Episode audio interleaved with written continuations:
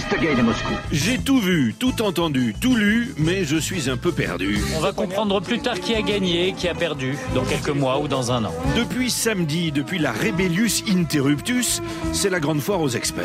Moi, je suis un observateur modeste sur les questions comme celle-là. Je suis ni un spécialiste de la Russie ni de l'Union soviétique. Moi, je n'y connais absolument rien, je le dis depuis le début de ce conflit. Mais pourquoi tant de précautions Si vous avez vu deux fois le docteur Givago, vous êtes certifié connaisseur de la Russie. Et si vous savez siffler la chevauchée des Valkyries, vous pouvez passer pour un spécialiste de Wagner.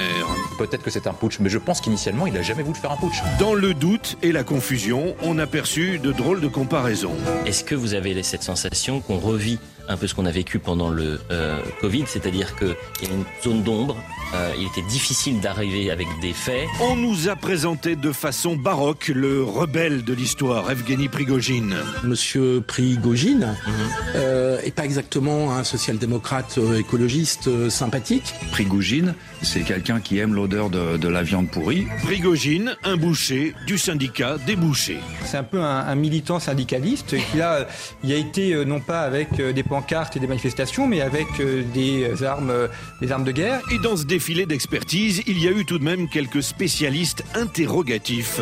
C'était une journée absolument stupéfiante et il y a pour l'instant surtout énormément de questions. La question la principale, c'était est-ce que Prigogine est du côté de Vladimir Poutine, oui ou non Et alors ça débouche sur quoi en Russie On a écouté ceux qui doutent. Euh, enfin, je sais pas, je suis perplexe. Je... Il y a autre chose derrière. On a écouté ceux qui avouent. Personne ne s'attendait à cette situation. Mais dans ce monde incertain, heureusement, il y avait celui qui sait et qui savait. L'écrivain, philosophe, cinéaste, Bernard-Henri Lévy, a-t-il été surpris Personnellement, non. Il était tellement évident que Prigogine défiait Poutine. Prigogine était depuis des semaines et des mois en train de préparer ce coup d'État. Fascinant, vraiment fascinant. À Moscou, il est bientôt 9h. Oui, nos meilleurs spécialistes sont à la tâche matin et soir. Lesquels Les meilleurs. Les meilleurs.